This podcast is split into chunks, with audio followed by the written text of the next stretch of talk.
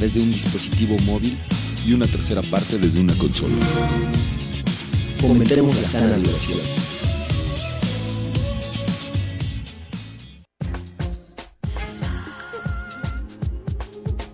París es junto con Londres el centro económico más importante del viejo continente. Esta ciudad francesa es el destino turístico más popular en el mundo y recibe a más de 26 millones de turistas extranjeros al año.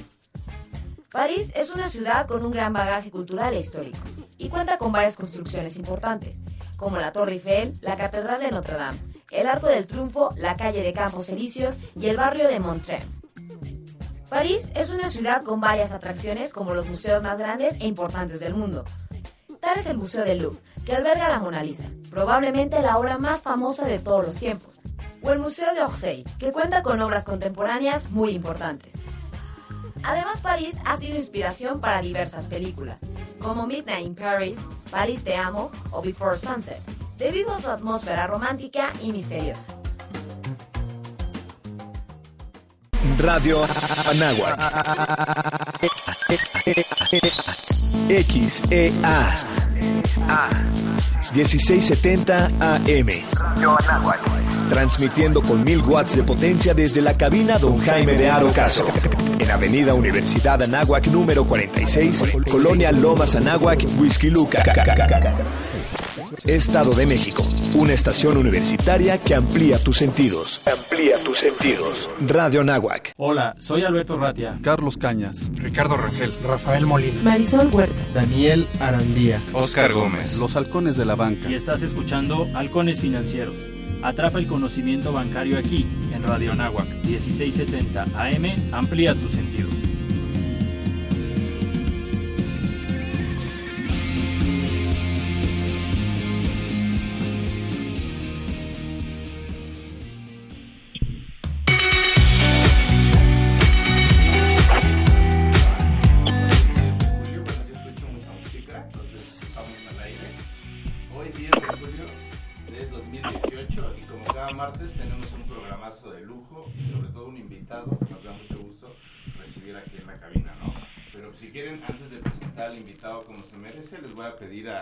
Mis compañeros de vuelo que se presenten y bueno, yo me presento al final.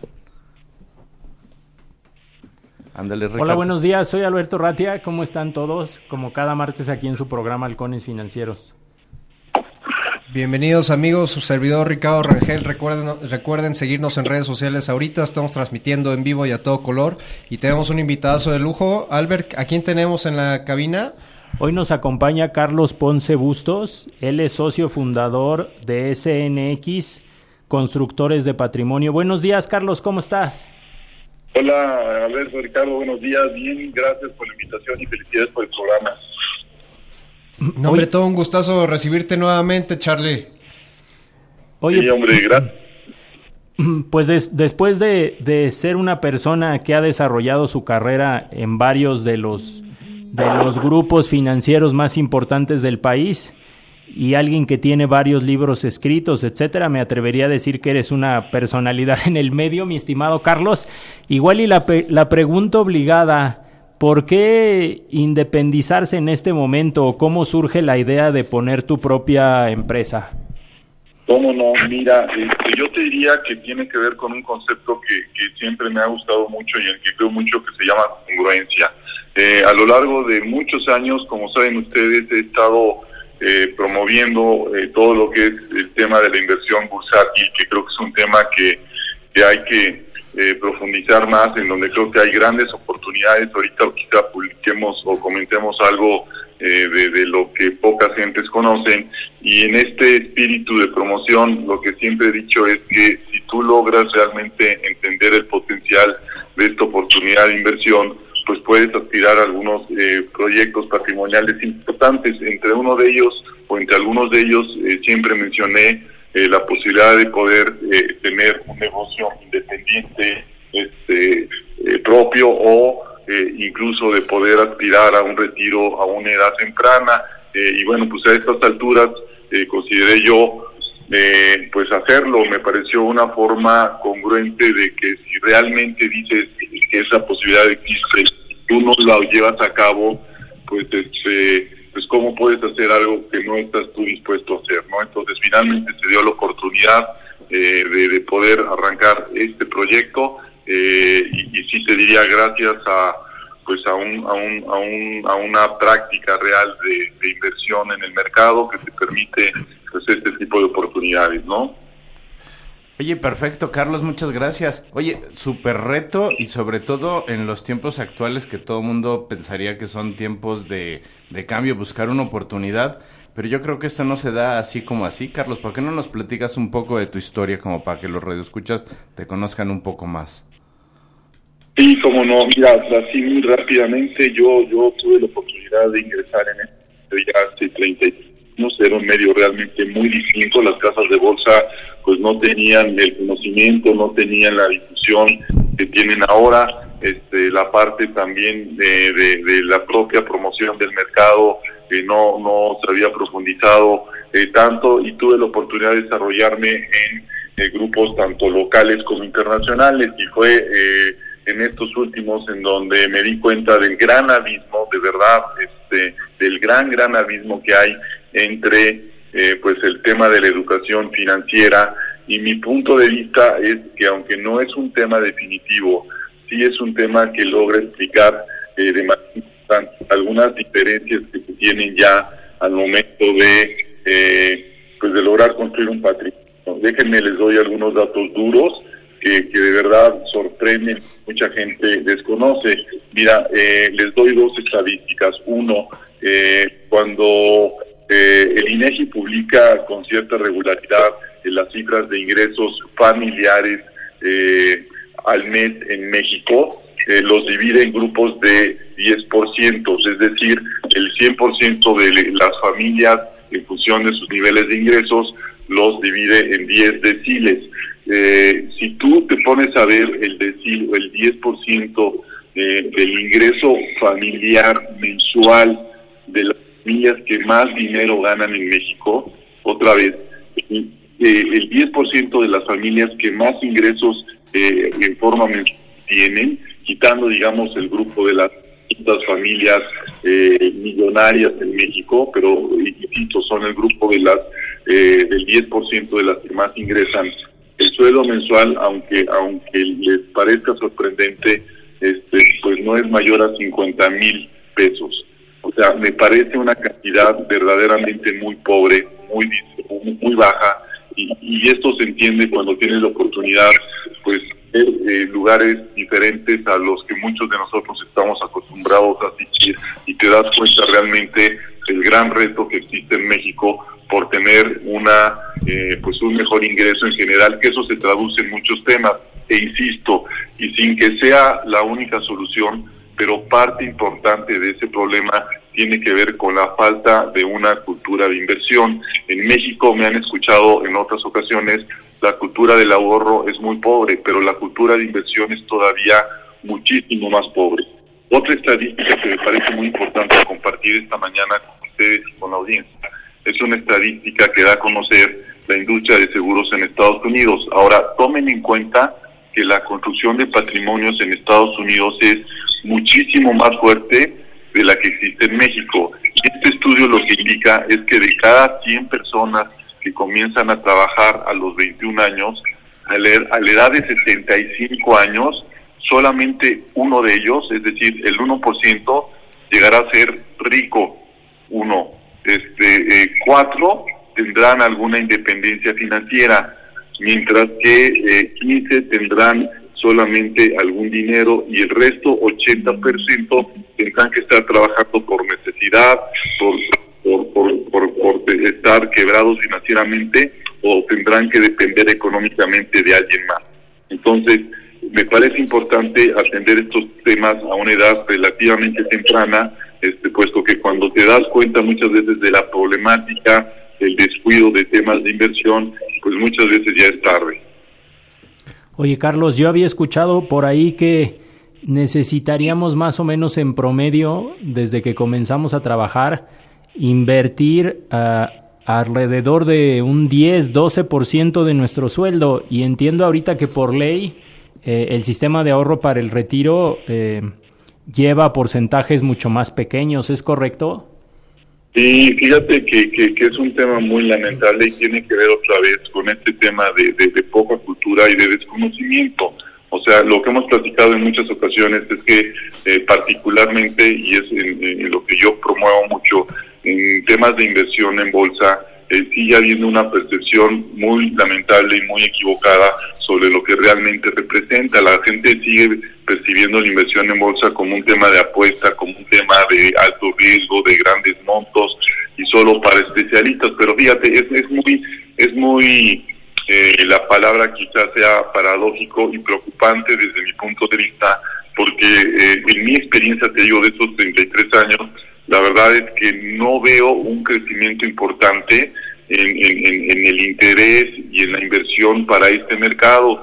Eh, hasta hace todavía algunos años, eh, por ejemplo, en países como Estados Unidos, el 60% de la población invierte en el mercado accionario y en México, eh, es a través de la aplicación que te da alguna forma, pero, pero, pero, pero la proporción no llega a ser ni del 1%. Hace poco eh, veía yo un análisis muy interesante que se publicó a nivel internacional que le llamaban el mapa de los millonarios, que lo que te decía es, identificaban cuánta gente en el mundo ha logrado construir mayores patrimonios eh, y esto eh, tomaban como indicador una cantidad de 50 millones de, de dólares, aparecía evidentemente México, pero en una proporción muy pequeña, y de 192 países que hay en el mundo, una tercera parte estaban eh, localizados tan solo en Estados Unidos. Creo que no hay casualidades. Estados Unidos es de los que tienen una mayor cultura de inversión y dentro de esta cultura de inversión, vuelvo a repetir, el 60% de ellos invierte en el mercado accionario. Entonces, no hay coincidencias, Alberto, Ricardo, Oscar, o sea, realmente eh, eh, eh, y no lo digo yo, o sea, el mundo te viene demostrando desde hace mucho tiempo las bondades de este tipo de inversión y cómo cuando tú logras entender la inversión en el mercado bursátil de una forma diferente, esto hace la diferencia. Cuando digo, Alberto, entenderlo de una forma diferente, y esto tiene que ver con el último libro que me hicieron favor también de entrevistarme ahora en el programa, el libro se titulaba Además soy empresario en bolsa, es tienes que ver la inversión bursátil como la oportunidad real de volverte socio de un grupo de individuos que han logrado ser sumamente exitosos y que tienen algunas de las compañías más importantes a nivel local y a nivel internacional. Entonces, cuando inviertes en bolsa, automáticamente te vuelves en, un dueño, en el dueño, aunque sea en una proporción pequeña, pues de un grupo de lo que pueden ser las empresas tecnológicas más importantes del mundo, de los de las empresas de comercio también, más destacadas sobre las empresas sociales y es cuando lo entiendes de esta manera y cuando lo empiezas a, y, empiezas a actuar de esta manera como verdaderamente empresario cuando cambia en automático tu percepción sobre la, inversión en esta alternativa. Oye Carlos, ¿cómo estás? Ricardo Rangel. Eh, ahorita que nos platicas de soy empresario y con todo este tema, me gustaría platicar un poquito y sobre todo que nos nos ayudes a entender y que entienda el público. Estamos hablando de empresarios y digo, el, tema ahorita eh, de, de trascendencia política, etcétera, habla mucho de la iniciativa privada. ¿De qué forma van a surgir nuevos empresarios? ¿De qué forma podemos eh, entender esta inclusión bursátil? que se avecina esta oferta de mercado y todas las posibilidades que obviamente que se tienen. Tú, tú como experto en este tema, ¿qué posibilidades ves para, para México en el tema de inclusión bursátil? Mira, es que la verdad en ese tema, Ricardo, yo lo que te diría, lo que lo que lo que mucha gente desconoce eh, es que, eh, por ejemplo, la propia bolsa mexicana ha hecho un esfuerzo muy importante eh, por por por crecer y por profundizar lo que se conoce como el Sistema Internacional de Cotizaciones, también conocido como el SIC.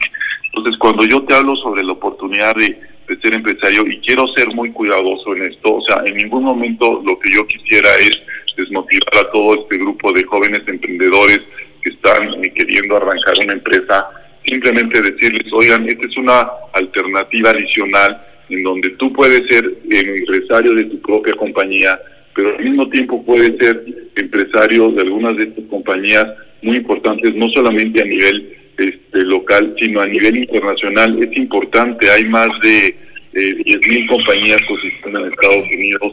El sistema internacional hoy te da eh, espacio a, invertir en de veras una cantidad impresionante de empresas. En México nuestro mercado es un poco más reducido, hay poco más de 140 empresas solamente, pero hoy ya en esta aldea mundial sus oportunidades a nivel global son verdaderamente mucho, muy amplias. Entonces, eh, eh, cuando yo digo volverte empresario de una forma diferente, no, no, no me, no me quiero referir únicamente a este grupo de emprendedores que evidentemente pueden eh, expandirse o pueden diversificarse siendo también dueños de empresas muy importantes.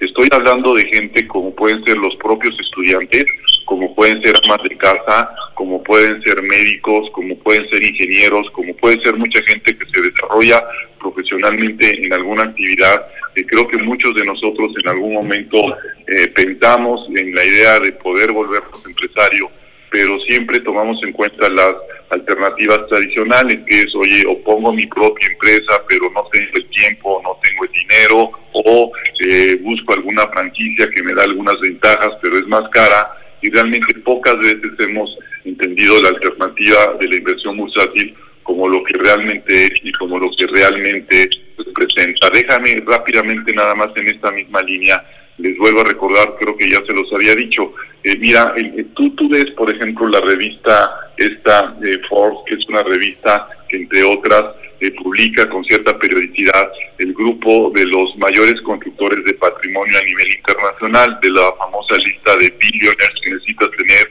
más de mil millones de, dólares. La lista crece cada año, hay cerca poco más de 300 billones en la última publicación, eh, pero cuando tú ves esa lista, este, Ricardo, Alberto, Oscar, eh, eh, lo que ves ahí y, le identificas, no hay ningún gran deportista de estos que ganan millones de dólares al año, no bien no ves en esa lista ningún eh, de estos también que ganan grandes cantidades, que son muy reconocidos, no ves ningún eh, gran abogado. Lo único que ves en esta lista son empresarios inversionistas. Hoy la lista, por solamente darles algunos ejemplos, por primera vez la encabeza el dueño de Amazon, Jeff Bezos, y es la primera vez este año en donde eh, la diferencia entre el primer y segundo lugar es una diferencia tan importante.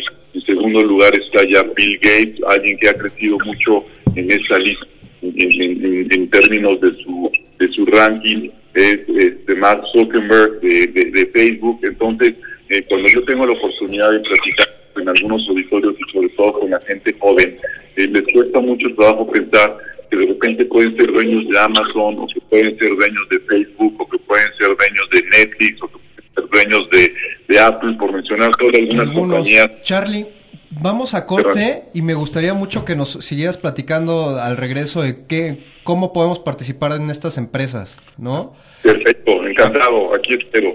Acuérdense que estamos aquí en su programa Halcones Financieros. Síganos en Twitter en arroba halconesfin o en el Facebook Halcones Financieros. Esto es Radio Nahuac 1670 AM. Amplía tus sentidos.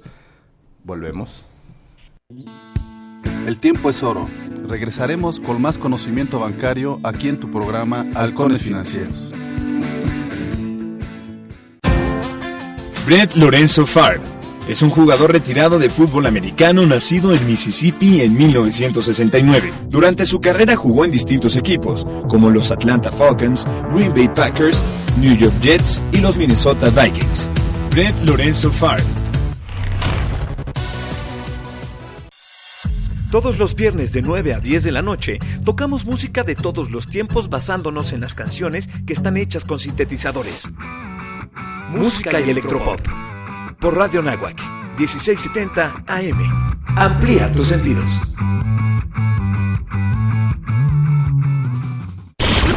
Los contenidos que a continuación se transmiten corresponden a tiempos oficiales y no son responsabilidad de la Universidad Anáhuac ni de esta estación. Impunidad sin confrontar. Los jóvenes de México estamos siempre al frente de los grandes cambios sociales. Somos los jóvenes del 68 y el despertar cultural. Somos los jóvenes del 85 que abrimos paso a la democracia. Y somos los jóvenes que en el 18 estamos combatiendo la corrupción. Caminando sin descanso para que los derechos se respeten, para que tengamos justicia, para construir la democracia. Dimos un paso y ya caminamos kilómetros. Empezamos unos cuantos y hoy somos millones. Porque estamos al frente del cambio. PRD. ¿Quieres estudiar la prepa desde cualquier dispositivo con internet, de manera gratuita, en horarios flexibles y con el apoyo de tutores y facilitadores? Entonces, Prepa en línea CEP va contigo. Regístrate, tienes hasta el primero de agosto. No dejes pasar esta oportunidad. Infórmate en www.gov.mx diagonal CEP.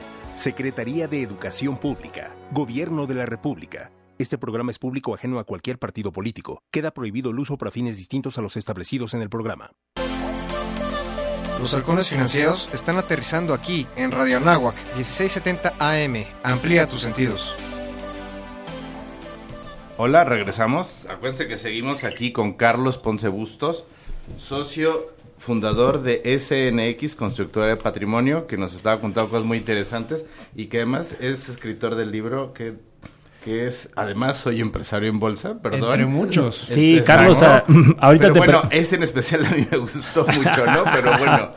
Ese es el que más te acuerdas. No, no, no, exacto. Oye, Carlos, ahorita continuaremos. Denme 30 segundos porque hab hablando de temas de capacitación y de formación continua, yo tuve la oportunidad de, de, terminar un diplomado de fondos de capital privado aquí en la Universidad de Anáhuac y le prometí a mis compañeros que les iba a mandar un saludo rápido al aire, ¿no? Entonces, para que no me golpeen la próxima vez que me ven, quiero mandar un afectuoso saludo a Eugenio Aguado, Pedro Benítez, Felipe Bustos, Daniel Campos, Dante Castillo, Israel Escutia, Carolina Franco, no se preocupen, ¿eh? No es un grupo de 85 estudiantes, ya vamos a terminar. Es una generación de 400. Exacto, Federico Jiménez, Carla López, Raúl López, Jaime Macedo, An Ana Lot Martínez, Eric O'Neill, Alberto Palomino, Fernando Pardo, Víctor Manuel Pérez, Mario José Herrea, Orlando Rojas, Francisco Tulani, Andrés Vázquez, Alberto Ibarrola y Blanca Reyes. Un abrazo a todos. Perfecto, bueno, pues vamos a regresar con Carlos. Y ahora, oye, Carlos, nos estabas platicando un poquito de cómo podemos ser inversionistas y sobre todo de empresas tan importantes de ese calibre. O cómo pero verte, me, ¿no? Pero me gustaría mucho, ¿nos puedes compartir? ¿Tienes algunas redes sociales donde el público te pueda seguir? Eh, mira, estoy precisamente eh, ahorita terminando de construir la página con todo esto, te digo, la, la, la, la, la, empresa recién arrancó hace pues, algunos, algunos días. Este, con mucho gusto, lo que sí te puedo, si no tienen inconveniente, les doy mi, mi correo personal y cualquier persona que le interese algún tema o mandarme al correo, lo atiendo ahí con mucho gusto. Tercera de darles ya después ya la dirección de la, de la de la página y de algunas redes donde vamos a estar también trabajando, estamos trabajando muy fuerte ya para para pues empezar a tener una promoción más importante de todas estas oportunidades. Eh, mi correo personal es capobu, que es de Carlos Ponce Bustos, como suena, C-A-P-O-B-U, eh, 9 arroba gmail.com. Perfecto. Ok, amigos, capobu punto arroba gmail.com capobu9 arroba gmail.com Ponce Bustos. Exactamente, ese es. Perdónanos porque creo que nos acabamos de despertar, pero Carlos, si, al, si alguna persona del auditorio que nos esté escuchando y que no tiene una formación financiera o bursátil se preguntara, oye, yo quiero participar, ¿no? Ya me di cuenta de la importancia que esto tiene, tanto en corto, mediano como en el largo plazo invertir, pero ¿cómo elijo a la empresa en la que voy a comprar acciones, específicamente hablando de inversiones en, en bolsa? ¿Tú qué le recomendarías o cuál es el, el, primer paso? Ah, déjame decirte que eh, parte del proyecto de CMX tiene que ver con un compromiso muy importante en, en la formación, en la educación, en toda la, la, la, la formación. Este, nosotros vamos a estar dando, y también se los llevo alguna especie de certificados para poder estar eh, promoviendo eh, o para poder entender mejor eh, pues todo el proceso de inversión, pero particularmente en este punto de contesto rápidamente. Decía hace un momento cómo eh, los grandes creadores de patrimonio prácticamente son empresarios e inversionistas y cuando tú ves eh, la lista de eh, pues los más exitosos a nivel internacional, la construcción de patrimonios de esta revista, la NIDE, simplemente multiplicando la cantidad de acciones que tienen por el valor de mercado de las compañías. te doy algunos ejemplos. Una compañía como Netflix este año ha crecido cerca de 80% el valor de sus eh, de sus activos. Entonces, la gente que ha sido socia o dueña de esta empresa solamente este año pues ha tenido un rendimiento en esa proporción. Una empresa como Amazon el año pasado pagó el 50% y te puedo dar algunos datos incluso también de compañías mexicanas. Ahora, cuando yo les eh, sugiero que lo que tienes que ver esto es desde un enfoque empresarial, eh, eh, algunos de los elementos que nosotros sugerimos, que no son demasiados, mira, son, son, son, son seis, ahora te los comento rápidamente, pero lo que tienes que pensar es, eh, quiero ser dueño de una compañía extraordinaria que tiene que tener un valor que es diferente a un precio que resulte atractivo. Cuando en el mercado se presentan esas dos condiciones de compañías extraordinarias con valores atractivos, es cuando surgen las oportunidades de volverse dueño de estas empresas. La pregunta obligada es, oye, ¿y qué tan recurrentes se presentan esas oportunidades? Y la buena noticia es que permanentemente se presentan buenas oportunidades, pero hay que tener eh, pues cierto conocimiento para poder estarlas identificando. Desde el punto de vista de empresas extraordinarias, rápidamente, los seis eh, filtros que yo les daría es importante entender. El número uno es eh, tratar de saber, como buen empresario, cuál es el crecimiento esperado a futuro que tienen los resultados o las utilidades de estas empresas. Esto te lo puede contestar, o sea, ya, ya hay mucha información pública en el sentido de algunas estimaciones o un buen eh, asesor o un buen analista, más que asesor, un buen analista te puede eh, ayudar a identificar las compañías con la perspectiva de este crecimiento. Y la buena noticia en esta variable en particular, pues es que las empresas reportan información cada tres meses, de tal manera que si tú haces una proyección anual por ejemplo, de un crecimiento del 40%, tú puedes ir viendo cada trimestre si este crecimiento se cumple o no. Y en la medida en que esto sucede o no, puedes cambiar tu estimación y puedes también cambiar algunas estrategias. El segundo elemento que me parece importante desde la óptica de un inversionista es analizar la rentabilidad de una empresa. Hay compañías que crecen, pero con, no necesariamente se acompañan de una buena rentabilidad. Esto tiene que ver con el tipo de crecimiento que a veces observan que son a través de acciones tienen que fusionarse con empresas no rentables. Es muy importante atender este tema. El tercer punto tiene que ver con su liderazgo y desde el punto de vista de la competencia del mercado. Hay o no demasiada competencia cuando tienes sectores demasiado competitivos, eh, pues hay que ser un poquito más cuidadoso. El cuarto elemento tiene que ver con el nivel de deuda. El 80% de las historias desafortunadas en el mercado y la historia de algunas compañías se da por un exceso de deuda, no se da por una mala administración, no se da por un ciclo de negocios, no se da por un mal producto, sino por un exceso en el nivel de endeudamiento que adquieren las empresas. El quinto elemento tiene que ver en la condición de la empresa desde el punto de vista de su política de dividendo. Muy poca gente atiende esto, pero tomen en cuenta que se tratara de una empresa que no cotizara en bolsa, realmente el mayor interés que tendríamos como dueños de esa empresa es que generara, utilidades y que cada año esas utilidades eh, pues se repartieran a, los accionistas y ya pago de dividendos. Entonces, este es un elemento muy importante que se le da a nivel internacional que hay que tener Y el sexto y último elemento tiene que ver con conocer la administración de la empresa. Si es una administración que toma buenas decisiones, qué tan comprometida, qué tan ágil, eh, qué tanto impulso tiene eh, dentro de la compañía, qué tan, qué tan, qué tan, qué tan bien administra y qué tanta tiene con la propia empresa. Una vez que logras identificar empresas con esas seis características y no necesariamente tiene que cubrir todas y cubre la mayoría, yo te diría que estás descubriendo compañías extraordinarias para invertir. Y estas compañías además tienen una evaluación que, insisto, es diferente al precio y por un tiempo, y por tiempo ahorita no quisiera ser demasiado técnico, hay diferentes formas para evaluar compañías, pero puedes entender cuáles compañías tienen hoy oportunidades de inversión y las compañías eh, son baratas desde el punto de vista del valor. Mucho de este valor se distingue precisamente a través del crecimiento. Déjenme darles un ejemplo muy rápido de una empresa, y perdón, voy a hacerlo otra vez una empresa a nivel internacional. Una empresa como Amazon, hay mucha gente que cree que es una empresa que está muy cara porque ha subido mucho de precio y entonces se aleja de estas compañías. Y de repente ve algunas relaciones que se conocen como múltiplos, no voy a ser muy técnico, que son relaciones entre el precio de la acción y las utilidades que genera, y estas utilidades en Amazon hoy pueden ser cercanas a 100 veces, cuando el mercado tiene una relación en esta misma proporción en Estados Unidos de cerca de 25 veces.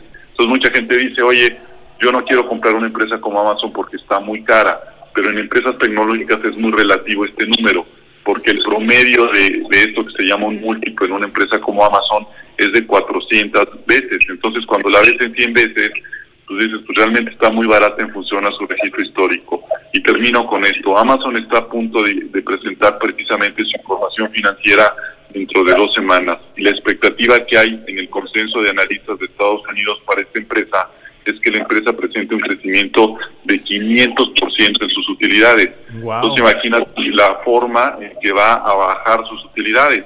Y te doy nada más el nombre de una empresa como Amazon, pero una empresa como Netflix se espera que crezca cerca de 400% sus utilidades y este reporte llega la próxima semana. O sea, mi punto es la cantidad de oportunidades que hoy se dan este, es bien importante y creo que es muy importante que empecemos a, pensar de manera diferente, no solamente como consumidores. Creo que las oportunidades como empresario en bolsa se presentan de manera recurrente, pero no tenemos la educación o no tenemos eh, o no estamos, digamos, acostumbrados a identificar las oportunidades. Eh, déjame darte un ejemplo también muy rápido. Vamos como consumidores al cine, de repente vemos películas extraordinarias, eh, las vemos con las salas llenas durante varios meses no nos damos cuenta que estas compañías están generando miles de millones de dólares, que son compañías de empresas que han sido exitosas y que van a seguir siendo exitosas. Se me ocurre hoy particularmente el nombre de Disney, por ejemplo. Disney es la empresa en donde el 30% de las películas más taquilleras son de ellas. Si tuvieras el, el, calendario que tiene eh, Disney de películas para los próximos años es impresionante. Disney va a entrar al negocio de de, de, screening para, para compartir con Netflix. Y de repente asistimos a estos parques, vamos a ver las películas, vemos la cantidad de, de, de dinero que generan este tipo de empresas y solamente actuamos consumidores. Y difícilmente pensamos que nosotros podemos ser dueños de esas empresas y sin embargo la información está en nosotros todos los días, pero no somos capaces de pensar que podemos utilizar esa información para tomar mejores decisiones como inversionistas o como empresarios. Oye, Carlos, precisamente ahorita eh, me gustaría eh, resaltar todas estas variables, o sea, hacen que yo como persona del día a día tenga esa posibilidad, pues como si fuera un miembro del consejo, a lo mejor, o un inversionista, este, pues de, del calibre eh, de, de, los grandes de Nueva York, ¿no? De cuestionar a las empresas, ¿no? No únicamente por el precio y diciendo, ah, no, pues sí, esta está barata porque el precio está barato, sino analizar todo el conjunto, todas estas variables que nos acabas de decir, de generación de valor, de valor de la empresa, ¿no, Carlos? y definir si, si entramos o no y cuestionar, a ver cuáles son los proyectos, cuáles son esa, ese crecimiento como tal orgánico de la empresa, ¿no? Y, creo que, y creo que sobre todo con toda la experiencia que tienes, pues eh, vaya, e, es, esa posibilidad de, de, brindarles información a la gente es enriquecedora, ¿no? Sí, y, y, sobre todo yo te diría que no es una cosa inaceptable. O sea, te te das cuenta, digo, hemos tenido poco tiempo, pero pero con estos pocos minutos soy información, poco es información este, que no pueda conocer, que no puedan dar. Ahora, lo que yo he insistido mucho es que yo entiendo la condición que puede tener un potencial inversionista como eh, ama de casa, como, eh, como doctor, como abogado, en lo que soy. Yo no tengo el tiempo para hacer este cosas. Yo te diría, creo que sí nos podemos dar un poco de tiempo, pero aparte tú no tienes que saber la respuesta. Lo que tienes que saber es hacer la pregunta correcta para que un especialista realmente te responda.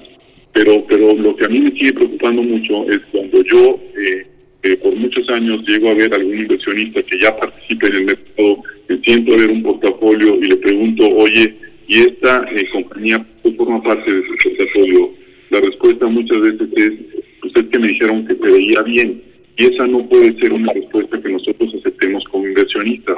Entonces, de ahí decir, la respuesta tiene que ser, oye, ¿por qué esta compañía tiene una proyección de crecimiento en los próximos años de tal porcentaje? Porque esta compañía tiene una rentabilidad, o no tiene deuda porque paga dividendos, porque es líder en su mercado, etcétera, etcétera, dar luego la evaluación. Y aunque el inversionista o el cliente no tenga que saber esta información, sí la tiene que saber presentar y tiene que saber que las empresas de las que él es dueño, y subrayo esta palabra, de la que él es dueño, ¿sí? pues tienen una perspectiva y tienen una, una, una posibilidad de crecimiento bien importante. Y luego viene un tema de, de distribución que siempre es importante para disminuir el riesgo, lo platicamos en otro momento. No es solamente esto, en, este, en esta ocasión pudimos hablar de algo muy rápido en relación a la selección de compañías pero también en un modelo de, inversión es importante saber cómo distribuyes un portafolio, cuánto debes de tener de cada una de estas compañías y en qué momento vale la pena incrementar o disminuir más tu exposición en este mercado, ¿no? Entonces, son temas de verdad bien ricos, bien bien importantes que creo que no que no que no se han podido eh, eh, pues no solo explicar sino sino, sino promover y compartir de manera adecuada. Y este es el gran proyecto de la empresa SNX y por eso es que eh, tomé la decisión junto con un par de amigos de que ya era momento de empezar a hacer un cambio importante y de empezar a, poder tener este, un conocimiento mucho más profundo en beneficio de los propios inversionistas. De veras, no puede ser, no puede ser que haya gente en otros países del mundo que esté haciendo eh, patrimonios, que esté logrando llegar a, niveles a, eh, y muchos de ellos a través de incluso empresas mexicanas. Entonces, esto tiene que cambiar de alguna manera. Sí, completamente de acuerdo, Carlos. Oye, aprovechando que mencionas tu empresa, ¿qué significa SNX, eh, las primeras tres iniciales en el nombre? Ah, te agradezco mucho la pregunta. Mira, SNX es eh, la abreviación de sin excusa. Y nos pareció una una un, mensaje importante corto pero contundente no este sin excusas sin excusas sin excusas este no hay excusas para no eh, tratar de entender este mercado. Creo que no hay excusas para no eh, buscar un patrimonio más importante a largo plazo. Este, no hay excusas para nosotros para no ofrecer un buen servicio. Este, y la verdad es que eh, creo que somos muy dados a dejar pasar el tiempo, a no tomar decisiones, a no atrevernos, ¿no? Este, un día de estos comienzo a construir mi futuro, un día de estos inicio el proyecto de limpieza, un día de estos comienzo una dieta, un día de estos comienzo a hacer ejercicio, este, no, también tenemos que cambiar esa forma de pensar y es empezar ya a actuar, empezar a tomar decisiones y es por eso que el nombre de SNX en su abreviación es sin excusas. La X, eh, ya habrá oportunidad de, mandarles por ahí algo de más información. La X de SNX es el logo de un de un de un reloj de arena porque sentimos también eh, que el tiempo es verdadera importante, verdaderamente importante. Nuestro punto de vista es que la administración del tiempo eh, determina la calidad de nuestra vida y es por mucho este, la actividad más importante en la vida, la correcta administración de nuestro tiempo, puesto que este no se puede sustituir, se acaba, una vez que lo pierdes no regresa, en fin, hay también todavía un, concepto eh, también muy elaborado este, muy, muy, muy, muy a nuestra manera que quisimos desarrollar en el proyecto de esta nueva empresa. Déjame eh, rápidamente, porque sé que tenemos poco tiempo, nada más de construir lo que, lo que, lo que nosotros queremos eh, promover más allá de la inversión bursátil tiene que ver con un concepto de balance. Eh, me parece que uno de los objetivos más importantes a nivel humanidad creo que es un objetivo y aunque sea un poco romántico, Alberto, Ricardo, sí lo creo así. Tiene Carlos, que ser... Sí, Carlos, si quieres, eh, mandemos a pausa y regresando nos tomamos eh, los primeros minutos para despedirte como se debe. Vamos a enlazar a Alberto Maya, director de Relación con Medios de la Bolsa Mexicana de Valores, para que nos invite precisamente al próximo jueves de bolsa, pero mandamos a un corte y regresamos. Acuérdense que somos los... Acuérdense que es su programa Halcones Financieros. Esto es Radio de 670 AM. Amplía tus sentidos. Volvemos. El tiempo es oro. Regresaremos con más conocimiento bancario aquí en tu programa Halcones Financieros.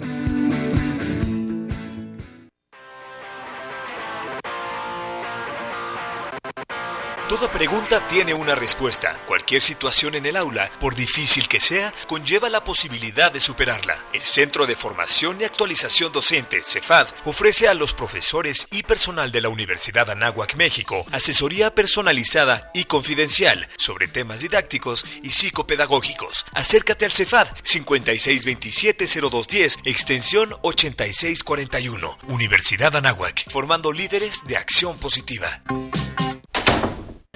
El Instituto de Salud Pública Náhuac te recomienda. ¿Sabías que dos cigarrillos al día roban media hora de vida? 20 minutos de ejercicio dan una hora más. Cuida tu salud. ISPA, Instituto de Salud Pública Anáhuac.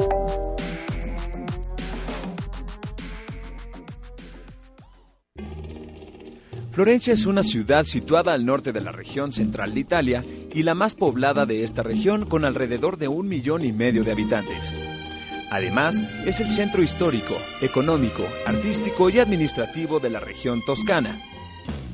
Esta ciudad fue la capital italiana entre 1865 y 1871, cuyo esplendor se dio durante el dominio de la dinastía Medici. Florencia fue la principal ciudad en donde se desarrolló el Renacimiento y es considerada una de las cunas mundiales del arte y la arquitectura. Su centro histórico fue declarado Patrimonio de la Humanidad en 1982 y en él se destacan obras arquitectónicas como el Ponte Vecchio, el Museo Uffizi y la Galería de la Academia. Ahora puedes escuchar de la pelota a la pluma todos los viernes de 9 a 10 de la mañana a través de Radio Anáhuac 1670 AM. Amplía tus sentidos. Amplía tus sentidos.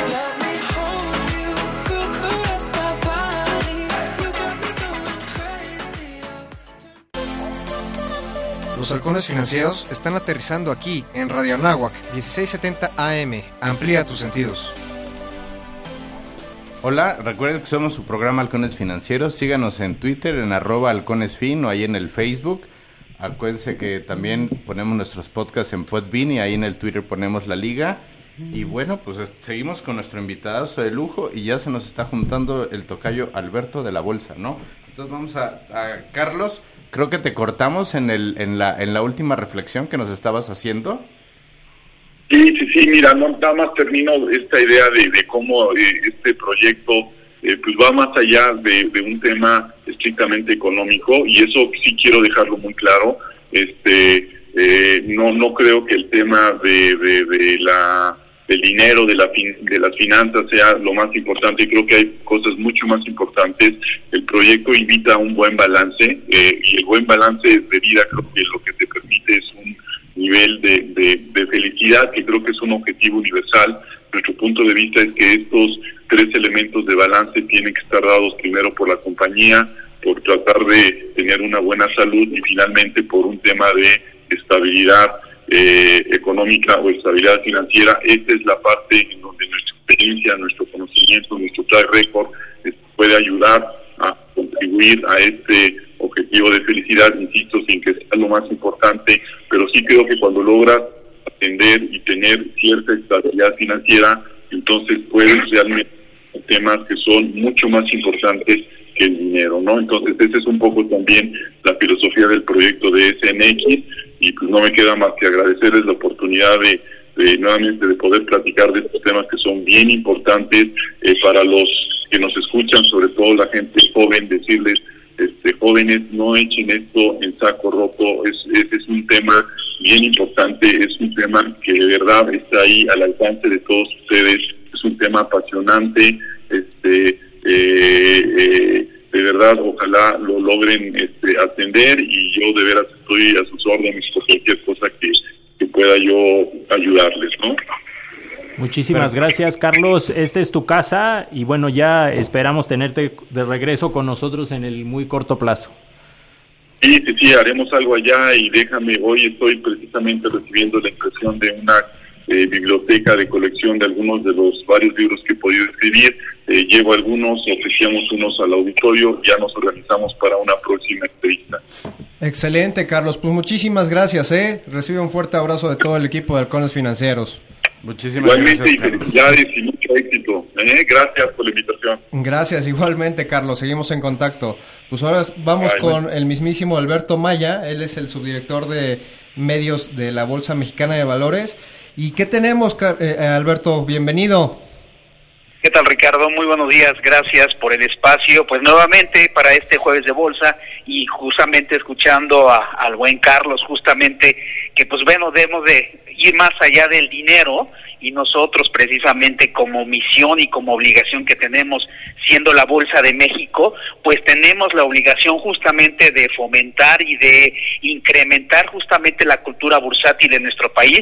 Lo hemos venido haciendo pues durante muchísimos años, este Ricardo, y una de las actividades como le hemos compartido y agradecerles el espacio es justamente los jueves de bolsa, estas actividades que tenemos dos por dos por mes y justamente este jueves de bolsa vamos a hablar sobre invierten fácil en bolsa, es decir, aquellos eh, interesados en participar en el mercado de valores y de manera muy particular en las opciones de que tiene la Bolsa Mexicana de Valores, pues nos va a acompañar justamente Juan Carlos Ocampo, él es subdirector de AxiTrade de Citibanamex, entonces pues bueno, la verdad que toda la experiencia como bien lo hemos comentado en otros espacios, pues nuestros jueves de bolsa pues tenemos este que ponentes de primera calidad y Juan Carlos no es la excepción justamente, pues que nos va a platicar de eh, pues vamos a iniciar desde algo muy básico conociendo pues el sistema financiero mexicano y las instituciones que lo integran, ¿no? Después vamos a platicar un poquito sobre eh, qué es el ahorro la inversión y cuáles son las diferencias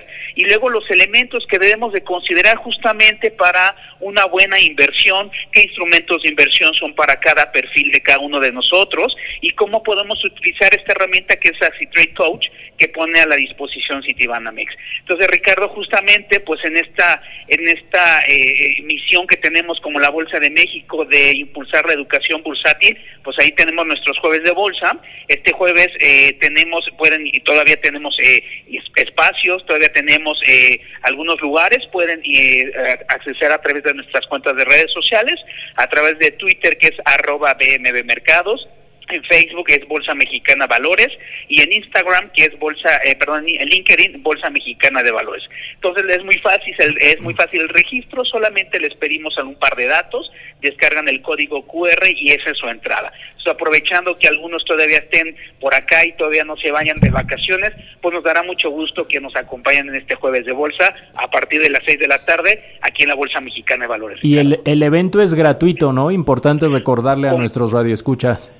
Exactamente, completamente gratuito. La verdad es que todos nuestros ponentes lo hacen con toda, eh, con todo entusiasmo, con este objetivo de, de hacer crecer el mercado, de fomentar la cultura bursátil y como bien lo comentaba yo al principio, pues tenemos la misión siendo la Bolsa de México precisamente en impulsar este tipo de temas y sobre todo con los universitarios que es ahí es donde tenemos que sembrar la semilla porque son los que actualmente están buscando opciones de, de inversión y los que probablemente en algún futuro muy cercano estarán dirigiendo las empresas y que volteen ver a la Bolsa Mexicana de Valores como una de las opciones de financiamiento, Ricardo. Oye, oye, Albert, y digo nada más para aquí para resaltar al invitadazo que vas a tener el jueves a este Juan Carlos, este, sobre todo y para que veamos qué es AxiTrade, pues creo que fue una de las primeras plataformas amigables para poder hacer inversiones de compraventa de, de acciones eh, en el mercado de valores, es correcto, ¿no? Es correcto, yo creo que serían las primeras plataformas eh, muy accesibles, muy flexibles, muy asequibles para todo el público, en las que precisamente ahí empezamos muchos, ¿no? A hacer nuestros primeros intentos de inversiones con. AxiTrade. y entonces, este, pues ha tenido una evolución muy interesante AxiTrade. Entonces, de la mano de Juan Carlos Ocampo, pues vamos a platicar justamente de las opciones de, de inversión y qué mejor a través de esta opción que nos hoy nos presenta Citibanamex, ¿no? Eh, Juan Carlos, pues tiene toda la experiencia, tiene más de 19 años eh, trabajando para City Banamex. Entonces la verdad es que justamente pues hace mucho sentido el tenerlo como invitado para este jueves de bolsa, eh, Ricardo. Bueno, pues ya, ya saben, van a tener todo el bagaje eh, cultural y aparte el operativo, ¿no? Para este jueves de bolsa con Juan Carlos Ocampo.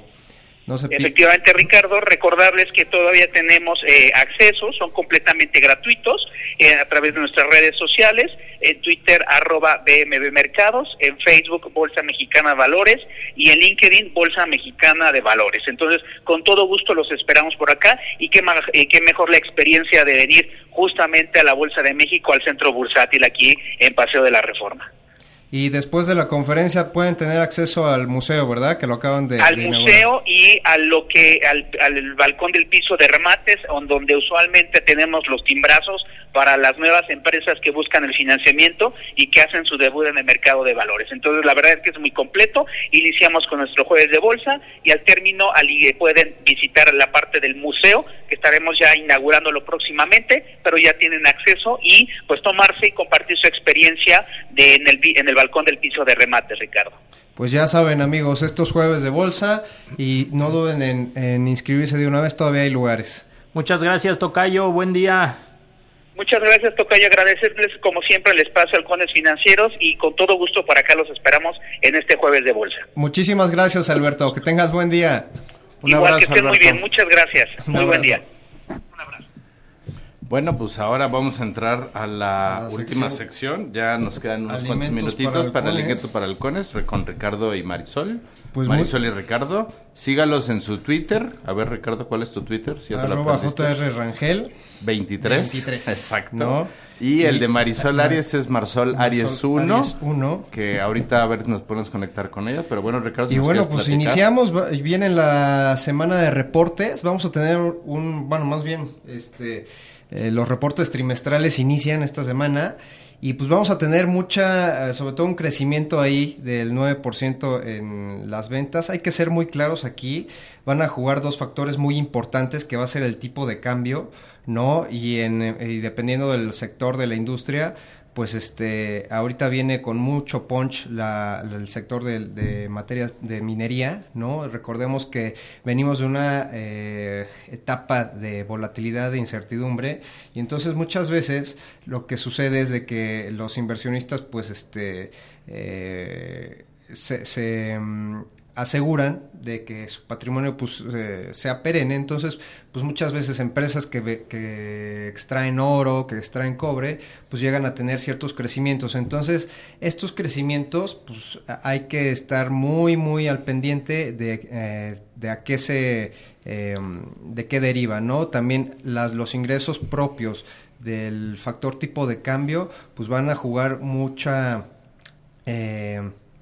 pues un factor sobre el crecimiento del, de las utilidades, ¿no? Aquí estamos, el día de ayer eh, reportó Televisa, ¿no? Los crecimientos de EBITDA es impresionante cómo ha crecido. Eh, recordemos que tiene la variable ahorita de quién está dentro del, del contexto, mi estimado Oscar, el factor mundial, ¿no? Todo lo que son los comerciales, etcétera relacionados ah, al Nos queda solo una semana, no puede ser, qué rápido se ¿no? Digo, y eso, y eso ha tenido, por ejemplo, eh, un crecimiento del 50% aproximadamente de, de versus este 25%, eh, si no me recuerdo, del trimestre pasado, ¿no? Del periodo pasado, perdón. Entonces esto pues marca una muy buena tendencia, sobre todo pues hay que ver ahorita que, que abra el mercado cómo va a abrir la acción, ¿no? Entonces hay que ser muy, muy cuidadoso en este aspecto. Tenemos a Marisol en la línea. Mari, ¿cómo estás? Hola, ¿qué tal Ricardo? Muy muy bien, aquí escuchando que efectivamente, este, pues comentaste lo, la parte de los reportes con, con Televisa, eh, estamos muy positivos respecto a, cómo está, eh, bueno, cómo le fue a la compañía, bien señalas, mucho tuvo que ver esta parte del mundial y pues bueno, este, también pues atentos estas, esta semana los mercados ya muy atentos a los reportes de las compañías. Perfecto. ¿Qué podríamos esperar, Marisol, en cuanto a este trimestre? Pues mira, como, como bien se señala en el consolidado que, que, mencionó Ricardo que, que, estamos haciendo, estamos esperando que las empresas crezcan alrededor del, del 9% en ingresos, del 9% en EBITDA y que tengan una mejora a nivel neto. Los factores que, que durante el trimestre jugaron de forma positiva para el general de las compañías y principalmente para las comerciales fueron de alguna manera eventos. Eh, uno, como ya mencionamos, tiene que ver con el Mundial. El otro tuvo que ver con el proceso electoral eh, donde un mayor gasto público detonó que de alguna manera el consumidor este, saliera. Las empresas fueron muy, muy atractivas eh, eh, en el sentido de estar generando mucha mercadotecnia para jalar a los clientes a las diferentes tiendas. A mí en particular me llama la atención y espero que, que veamos cómo van a ser las cifras de empresas como Liverpool o, o bien Walmart que lo ha venido señalando, en donde hubo una venta de televisores, bueno, que así, o sea, la gente de Samsung, la gente de, de LG y todo, eh, señalaron que la gente decidió eh, cambiar su tele pero por pantallas, es decir, generalmente en los hogares pues ya había una, una unidad y ahora decidieron pues tener una pantalla para, para ver la parte del mundial. ¿Esto en qué se refleja en las tiendas? Pues que Liverpool, Sams, eh, Sears y todas estas cadenas comerciales lo que hicieron fue estrategias en las que te estuvieran ofreciendo el producto a meses sin intereses o bien con significativos descuentos. Al final esto para ellas representa eh, pues un mayor nivel en ventas. Y bueno, empresas como en la parte del comercio, empresas como Oxxo también señalaron que el hecho de que hubiese mucha gente en la calle haciendo encuestas para el proceso electoral eh, y que bueno que hubo muchas reuniones o toda esta campaña generó que pues bueno veías un Oxxo y entrabas y comprabas, entonces era un tráfico atípico eh, que no es normal por, porque pues bueno la gente no normalmente anda en la calle al estar este con estos procesos anduvo impulsando el segmento. También las remesas, las remesas también este entraron de forma favorable al país y tuvimos un tipo de cambio en el que este, llegamos a observar niveles de 19, una depreciación del 8% este, para el peso favorable para el dólar y bueno, las remesas que entran en dólares pues se dedican en su mayoría al consumo. Entonces, en general estos factores estuvieron impulsando a la gran mayoría de las empresas y es por eso que estamos positivos con respecto al desempeño que van a tener en este trimestre en términos de rentabilidad y otras compañías en las que digamos que los ruidos internacionales, como fue la parte del sector automotriz para empresas como Racini o como para Nemac, al final del día, como lo venimos señalando en, en todos los programas, es la medidas arancelarias o la cancelación del TLC no se ha dado. Entonces se sigue vendiendo o se sigue generando ese ingreso para estas empresas, entonces, pues bueno, también es un factor que, que, que, está presente y que estaría permitiendo que los resultados de las empresas fueran favorables. Y sobre todo que ahora vamos a tener la parte de la renegociación hasta el mes de noviembre, ¿no? Sí, ya recuerden que la renegociación se estaría hablando que estaría hasta noviembre más o menos, entonces este a lo mejor ya va a haber algún impacto por temas de eh, algunos aranceles que ya se están aplicando, pero esto lo vamos a ver en el tercer trimestre. Y ahorita lo que estamos esperando es un muy buen segundo trimestre. Excelente, pues bueno, ahora ya, ya, terminamos la etapa electoral, se acerca la renegociación y entre más eh, cercanos nos encontremos a esta renegociación, pues vamos a tener más horizontes de volatilidad, supongo, ¿no? Pues bueno. Y la, y la, nada más comentarles finalmente, la bolsa este, de forma positiva, estamos viendo que ha tenido avances significativos y estaríamos esperando para todos los que nos siguen en el tema de inversiones, pues bueno, estar optimistas con lo que tenemos y, y seguramente tendremos buenos rendimientos al cierre de año. Pues muchas gracias Ricardo y Marisol, pues bueno, yo solo quiero agradecer a todos los que han estado escuchándonos y escribiéndonos ahí en el Twitter o en el Facebook por su presencia en el programa. Recuerden que nosotros somos los halcones financieros, estamos todos los martes aquí de 7 a 8 tratando de llevar el conocimiento de bancario a todos ustedes. Síganos en el Twitter, estamos en arroba halconesfeed, escríbanos en el Facebook o descarguen el podcast de este programa una vez que lo presentemos ahí en Podbean. Eh, ¿Algo más? Nada más. Pues agradecerle su presencia. Esto es Radio Anáhuac de 1670 AM. Amplía tus sentidos. Volvemos el próximo martes. El vuelo terminó por hoy. Halcones Financieros es una producción de la Asociación de Egresados de la Maestría Internacional en Banca y Mercados Financieros. Atrapa el conocimiento bancario aquí, en Radio Anáhuac 1670 AM. Amplía tus sentidos.